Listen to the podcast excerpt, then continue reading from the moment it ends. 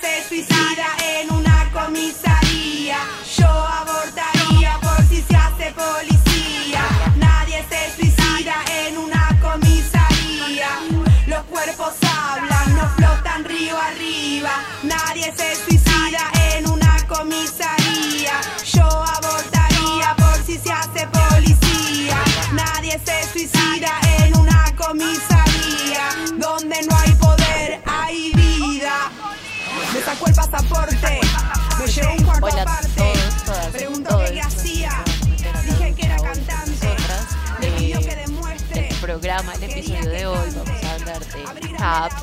las milicias de ACAP, eh, como dice Carlos Juan Trujillo, con la princesa machorra, aplausos, gracias, eh. Violeta Antonia, vamos a charlar un rato sobre, sobre, esta, sobre este movimiento eh, insurgente de ACAP. eh, y vamos a valernos de la canción de Sara Eve, que se llama así, eh, porque Sara Eve claramente es la comandante de ACAP, eh, para hablar de qué, de qué va esto de All Cops Are Bastards, eh, o todos los policías son bastardos y los gonorreas. eh, y bueno, de eso va a ir este programa, así que espero que les guste y lo disfruten. Hola bebé, ¿cómo estás? Hola Nata, muy bien, ¿y tú? Bien, bebé. Bueno, cuéntanos, ¿por qué escogiste esta canción? No sé, o sea, obviamente fue la primera que se me vino a la mente, porque pues está en el título. Eh, nos podríamos haber ido con algo como más, no sé, punk, algo más eh, extranjero, pero siento que, que esa canción de Sara Eve como que engloba como las experiencias como antisistema de toda Latinoamérica, en Ajá. especial en este momento que estamos, no solo por la, por la lucha, pues digamos, contra la violencia policial, sino también, por ejemplo, la lucha por los derechos sexuales y reproductivos, por el aborto, como que está todo ahí en esa canción. Entonces por eso creo que, que es muy buen tema. Sí, total. Yo cuando te propuse el tema, porque el tema, o sea, le dije a Viole como hagamos un programa sobre ACAP, qué canción escogerías, y yo pensé que ella, diosa de lo hipster y lo punk, me iba a decir algo muy punky, y salió con Sara Eve y fue como, me encanta, porque sí lo conozco. Obviamente. Y yo también creo que, o sea, estos días la he escuchado como en loop eh, para ver qué hay ahí y sí creo que tiene mucho de todo. Porque creo que además, o sea, creo que ACAP no solo es contra la institución de la policía. Siento que es un poco contra el policía interno que llevamos todos y todas. Y creo que la canción de Sara E. re- refleja un poco cómo a todos se nos sale el tombo a veces, ¿no? Sí. Bueno, no sé, entonces no sé si quieres que empecemos a charlar de la, de la canción y vamos ahí hablando de, de, de todo esto de abolir a la policía y qué significa eh, pues estar como en pro del abolicionismo y un poco de la anarquía, diría yo.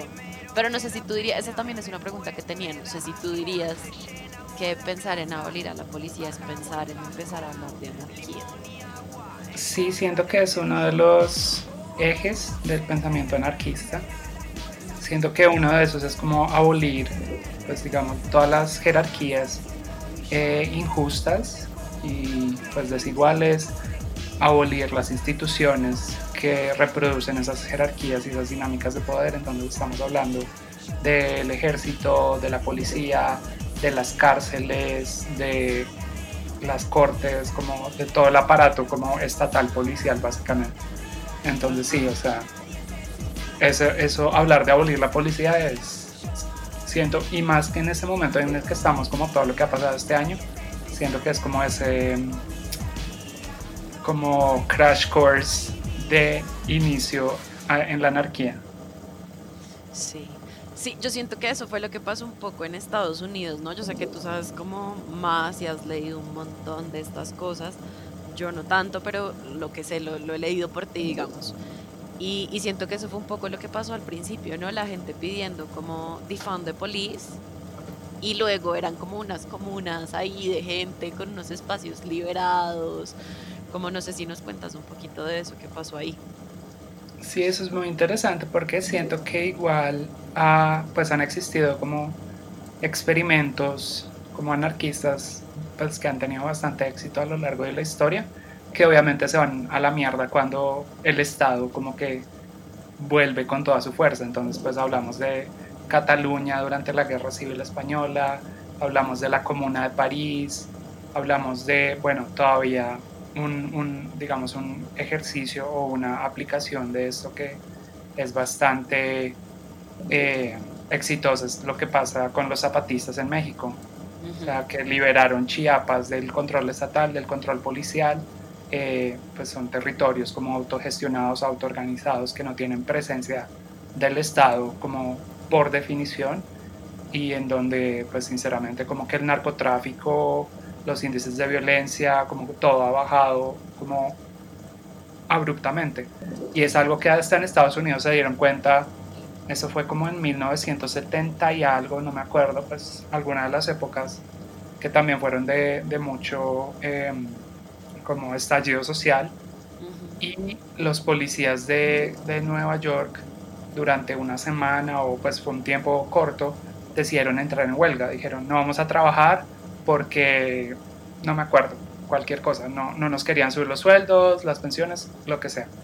Eh, y durante la semana que no estuvieron trabajando los policías, durante el tiempo que no estuvieron trabajando los policías, los índices de violencia, como de asalto, de criminalidad, de criminalidad en general, bajaron como abruptamente.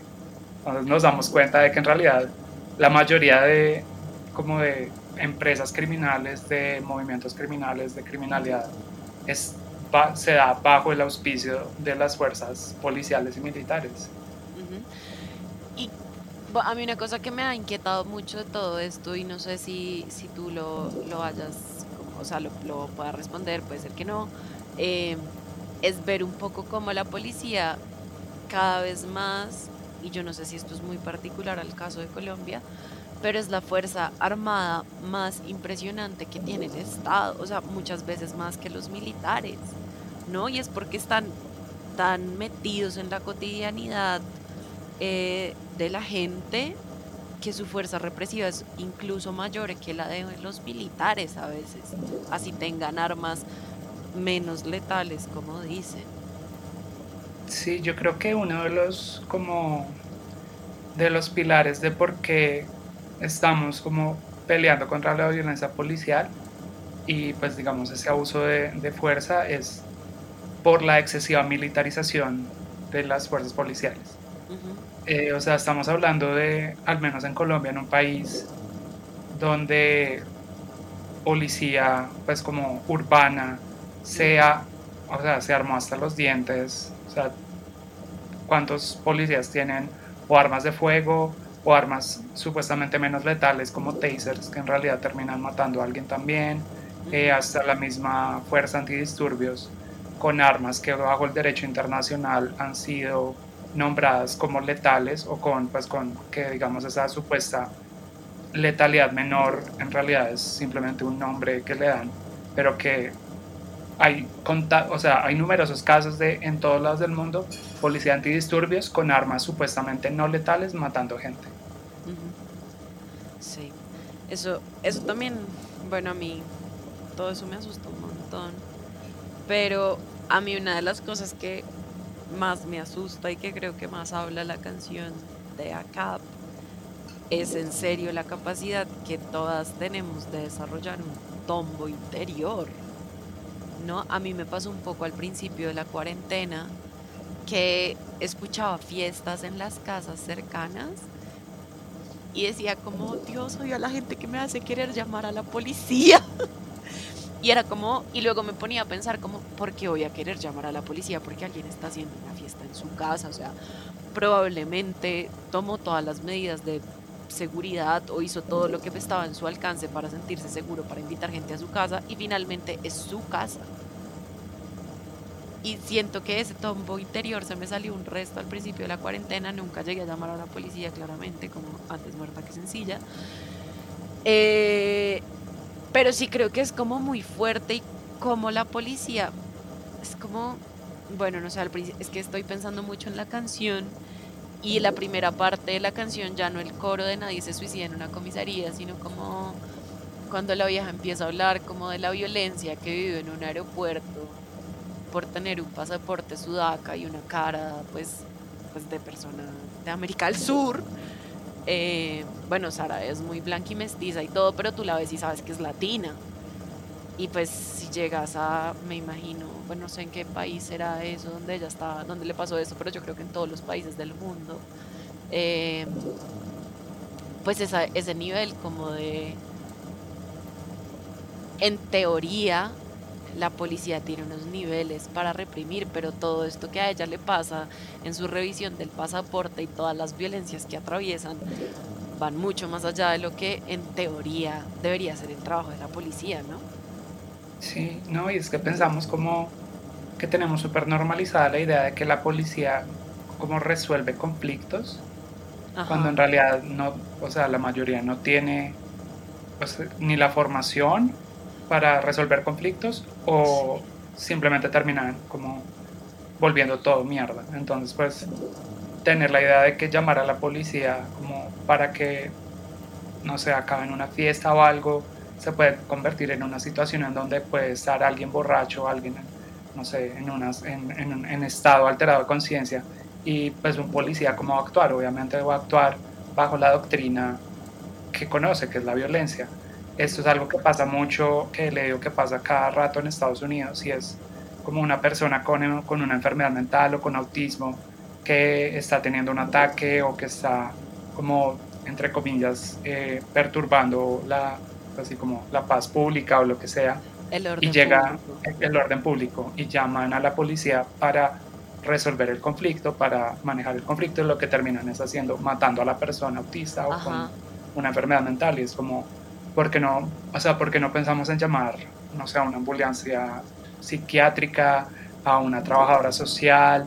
Porque siempre tiene que ser eso como el default, llamar a la policía para cualquier tipo de conflicto, que muchos de ellos ni siquiera tienen la, pues sí, como la formación para resolver.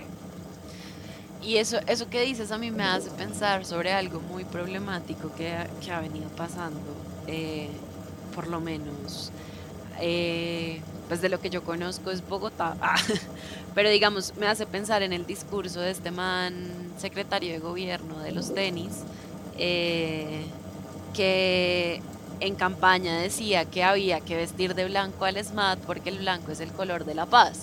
Y pienso también en Daniel Quintero que cuando después de todas las imágenes que vimos del 9S, eh, que además en Medellín fue brutal, y que además lo que se vio en lo mainstream de lo que pasó en Medellín, que era lo que estaba pasando en el centro, fue pesado, pero lo que pasó en Boston y lo que pasó un poco más arriba fue muy pesado y todavía hay un montón de gente desaparecida que no se sabe qué pasó. O sea, en Medellín pasaron cosas muy densas en esos días y la respuesta del alcalde fue salir a decir, tranquis todos, nuestros policías ya están tomando clases de yoga y meditación. Y, ¿Sabes? Y eso, yo creo que eso no tiene que ver con lo que estás hablando de, de que no tienen la formación, o sea, cambiar, que hagan yoga, no evitar que maten gente. Es, es absurdo. O sea, la policía tome clases de yoga o no, está entrenada para matar gente, no, Exacto. no para cuidarnos a todos y todas. Es, es una mentira, es una mentira y la gente por mucho rato, o sea, la gente se lo cree. Pero a mí una cosa que a mí me cuestiona mucho es que los, como, no sé si se llame así, pero los índices de popularidad de la policía o sea, es una de las instituciones con menos confianza en el país. No me sorprende que sean de las de menos confianza, claramente, porque el accionar es brutal. Pero me sorprende que la gente igual se sienta tan como tan afectada cuando uno habla de abolir la policía siendo una institución en la que la gente no cree. Sí, no, yo creo que también tiene que ver con cómo tenemos de normalizada más que todo como la pues como la sacralidad de la propiedad privada. Que si lo Ah. pensamos, en realidad la policía no protege a la ciudadanía, protege la propiedad privada, protege los intereses privados, los intereses del capital. Em, o sea, que a ti te violen, eh, no sé, te hagan cualquier como en serio ataque a tu integridad física, mental, un policía que va a hacer ahí no tiene, o sea, no tiene injerencia, no tiene absolutamente eh, nada para lidiar con eso.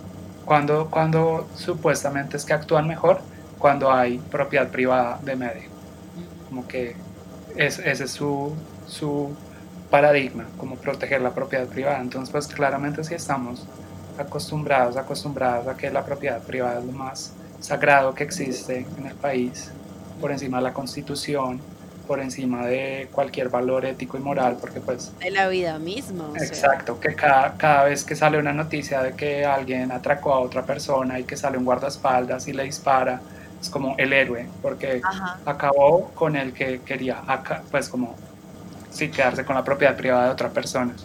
Y es como, ¿es en serio? Es, es muy fuerte y, O sea, es son valores súper tergiversados. y sabes también que es muy fuerte que esa defensa de la propiedad privada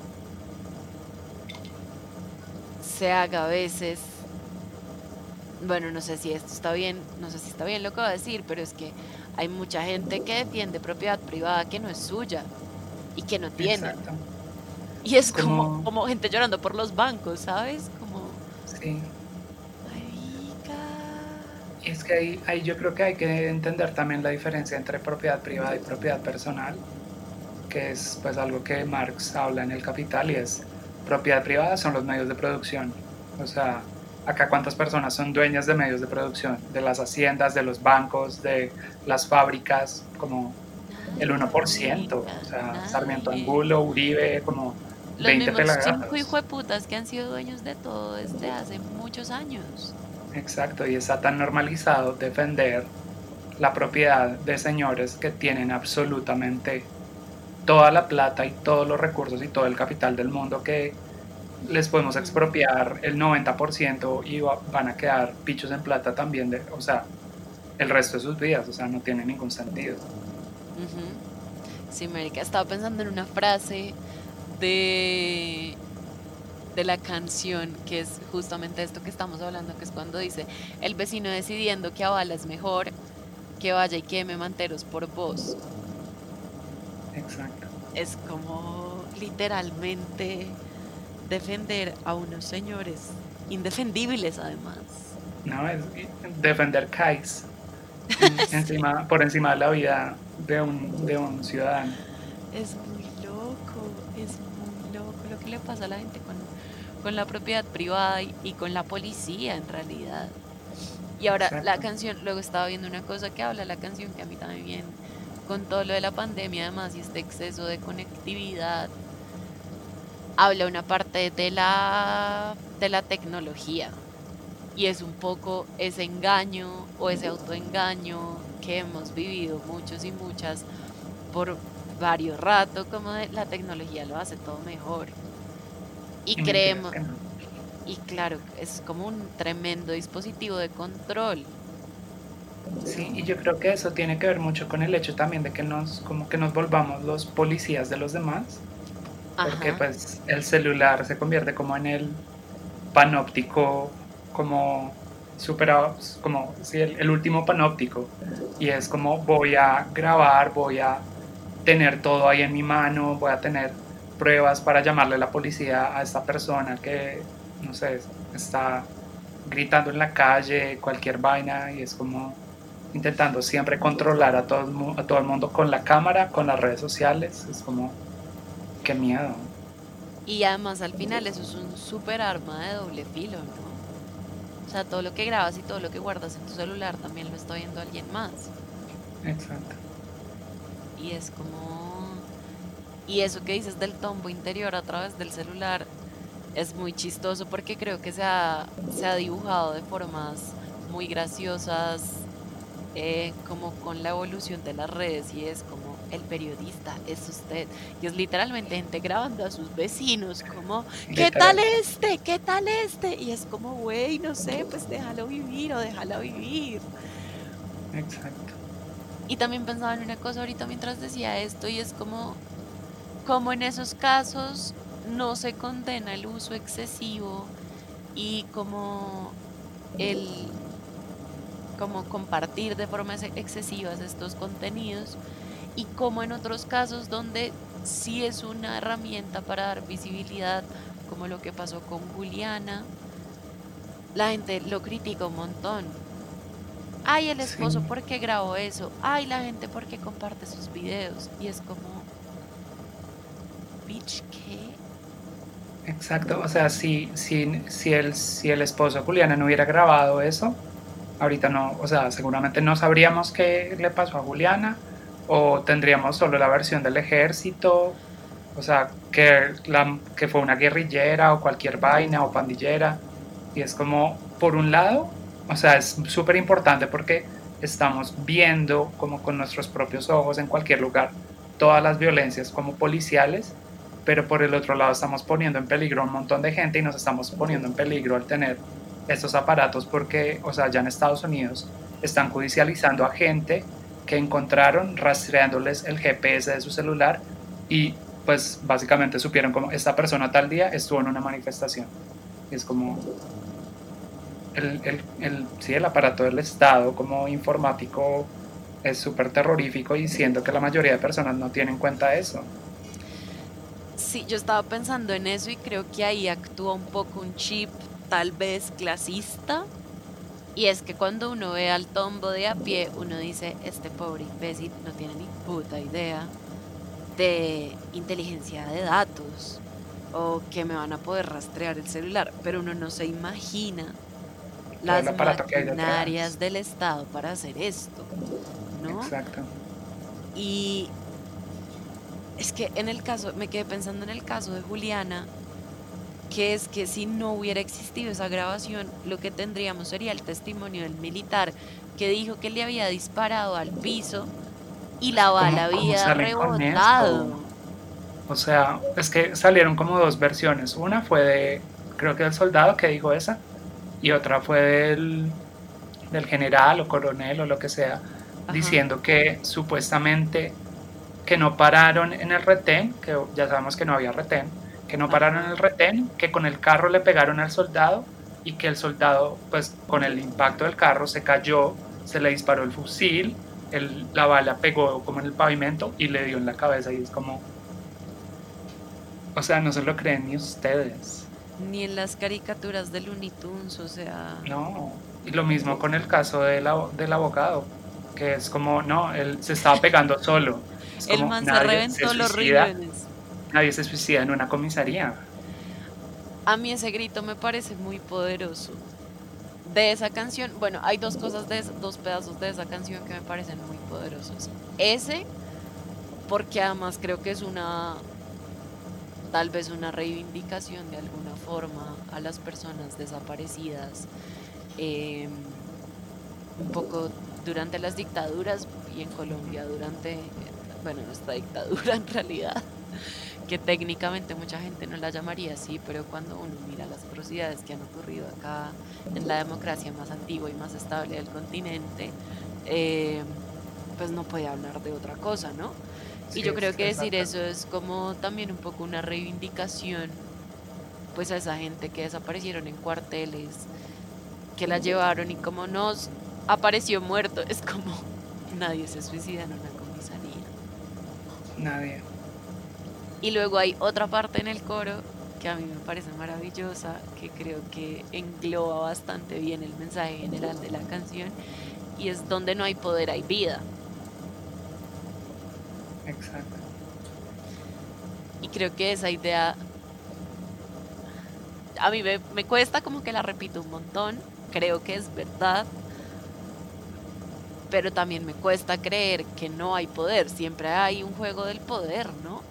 Y no sé si es mi mente que ya está muy como violada por el patriarcado y el capital. Colonizada. Sí, exacto, muy colonizada. Eh, que no me puedo imaginar un mundo donde no haya relaciones de poder. O sea, creo que pueden haber relaciones de poder diferentes, paritarias, equitativas, amorosas, pero creo que intercambios de poder siempre van a haber. Sí, no sé, o sea, yo creo que esa frase termina siendo como la máxima anarquista, como decir, sin esas jerarquías de poder hay vida, eh, y pues eso es lo que, como lo que se plantea desde el anarquismo como intentar desmontar, o sea, es que tenemos súper normalizado el hecho de que exista el capitalismo cuando no tiene ni 300 años. Total. Creo, o sea, y, y, el Estado-Nación, que no tiene más de 600 años. Ajá. Siempre creemos que esta ha sido la forma de organización y de posibilidad, ¿no?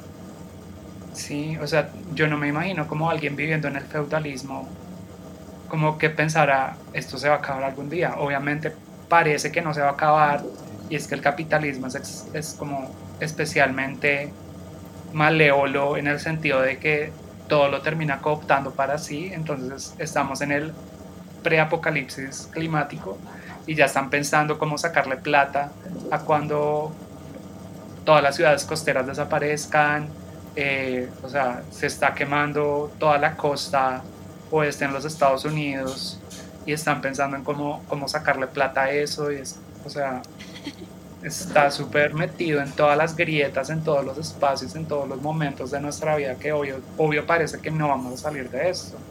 Pero yo creo que, pues, o sea, la esperanza es lo último que se pierde. Yo creería que sí podremos salir. Tu tía de confianza te dice que... Bueno, ¿y tú por dónde empezarías? Bueno, yo creo que empezar ya empezamos. Esta es una pregunta no tan bien hecha porque yo creo que empezar ya hemos, o sea, mucha gente antes de nosotras y nosotras mismas creo que ya hemos recorrido unos caminos. Pero ¿cuál dirías tú que sería un primer golpe muy contundente? Como... O sea, es que si tú, si tú piensas como todas las diferentes como históricamente momentos de intentar algo diferente, siempre ha habido como un rebote de, pues, como de las grandes potencias. O sea, Chile gana Allende con un programa súper hermoso, lo vota la CIA. O sea, país, país que la CIA no le haya derrocado a un gobierno electo eh, democráticamente que levante la mano. O sea, pueden estar contados en una mano nada más los países que no les ha pasado eso, porque son potencias seguramente. Y es como, yo sí creo que algo muy importante es que haya un proceso como revolucionario o de desmonte del capitalismo, lo que sea, en Estados Unidos. Mientras Estados Unidos siga siendo como el hegemón, porque pues obviamente ahorita hablamos de que China también y Rusia, pero o sea, la fuerza militar todavía Estados Unidos, de los organismos de inteligencia, de todas sus compañías de, pues, de inteligencia, de software que están en todo el mundo básicamente, es, es, casi imposible pensar que si acá en Colombia, no sé, derrocamos al gobierno, cosa que no pasaría, pero si pasara, obviamente llegaría a Estados Unidos y montaría como severo régimen militar o cualquier vaina. Entonces, me gusta mucho ver lo que pasa en Estados Unidos y hay gente que dice como, ay, enfoquémonos en lo que está pasando acá en Colombia, pero pues es que seguimos siendo el patio trasero de Estados Unidos, lo hemos sido por décadas, lo seguimos siendo hoy en día. Es muy importante saber lo que está pasando allá, los procesos como revolucionarios que están pasando allá, las discusiones sobre la abolición de la policía que están pasando allá, porque eso indudablemente nos va a terminar afectando acá también.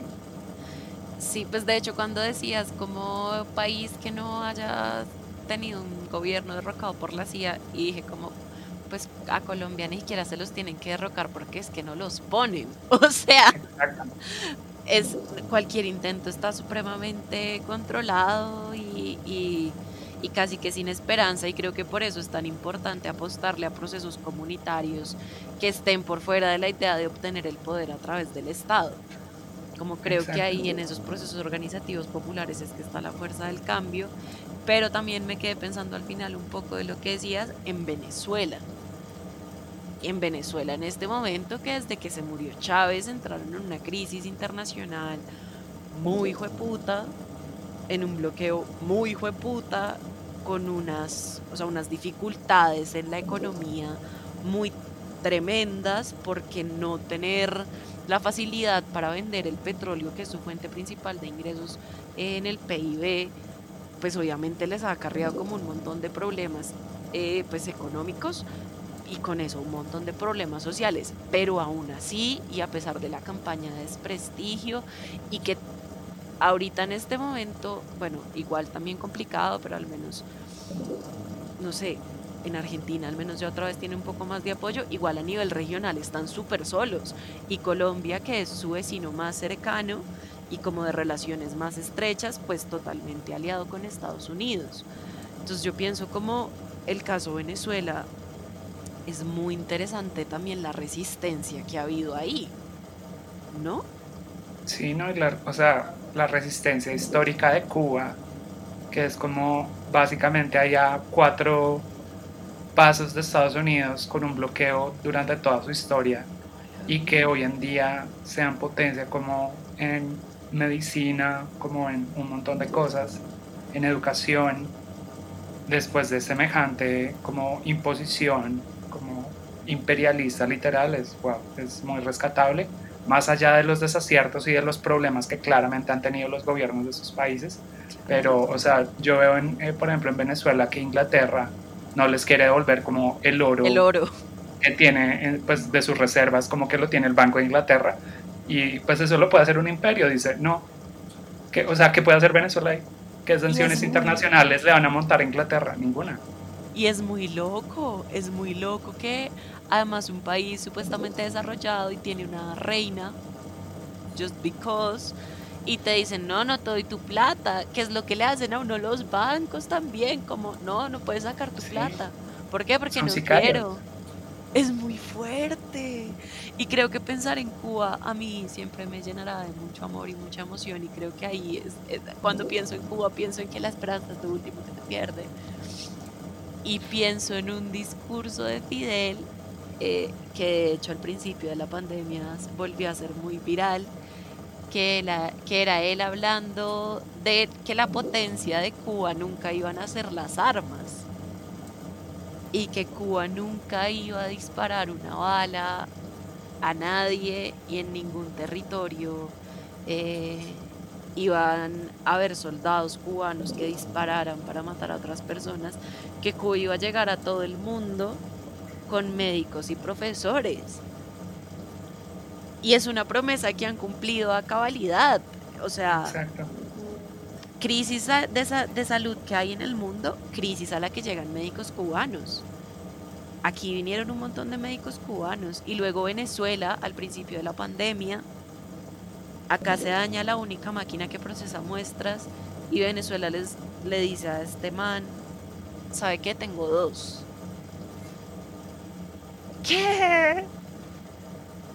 O sea, es muy fuerte. Sí. Es muy fuerte. Bueno, bebé, y a ver, para terminar, ¿cuál es tu mensaje de esperanza para las milicias de acá? para las milicias urbanas, ACAP. y los, y los antifas criollos. Ajá, así es, como dice Carlos Holmes. Y nuestra querida Mafe. Ajá.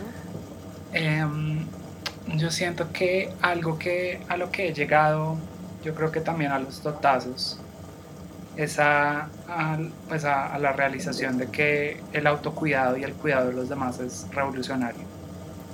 Como que más allá de poner el cuerpo en las calles, que siento que es importante, aunque pues necesitamos, yo creo que estrategias también, porque eso de salir en manada a caminar hasta la Plaza Bolívar cuando se sabe que hay gaseada como segura, segura, sí o sí, es más como un saludo a la bandera. Yo creo que ya, o sea, tenemos que pensar en nuevas formas eh, en comunidad y siento que una de esas formas es pensarnos el cuidado, tanto el cuidado propio como de las demás personas, porque, pues, o sea, si no tenemos cuerpo para sacar, si no tenemos mente para salir, pues no vamos a lograr nada tampoco. Entonces, sí, sí pensar mucho en, en estrategias de, yo creo que comunitarias y de, pues de grupos de diferentes tamaños, familias, amigos, em, de entender que ese cuidado no va solo, pues digamos, desde lo físico, sino también desde lo mental. Como que creo que en un país como Colombia, donde todavía tenemos un estigma como, o como un tabú de hablar de enfermedades mentales y de, pues de, sí, como de depresión, de ansiedad, de un montón de cosas que tenemos y que se han acrecentado en, la última década, em, hablar de eso, como quitar ese tabú, hablar con las personas que tenemos a nuestro alrededor, crear como esos grupos de cuidado, de contención, pensar en cómo llevarlos a la calle también, siento que es muy importante en este momento. Te amo. Te amo. Gracias, bebé. Me encantó toda esta conversación y espero que a la gente que nos escuche o nos escuchará, pues también le guste. Eh, y ya, a Violeta la pueden seguir en todas sus redes sociales. En Twitter es intransitive92. En, en Instagram también. Ajá. Y en su canal de YouTube de La Princesa Machorra, que es una chulada, eh, donde habla un montón de temas de la no binariedad, de la machorridad y de música y un montón de cosas maravillosas que sabe Violeta. Así que, bueno, ahí también la pueden seguir. Gracias, por la invitación. Te amo. Te amo. Nos hablamos después. Chao. Chao. Bueno, ahora voy a cerrar esta mierda. Es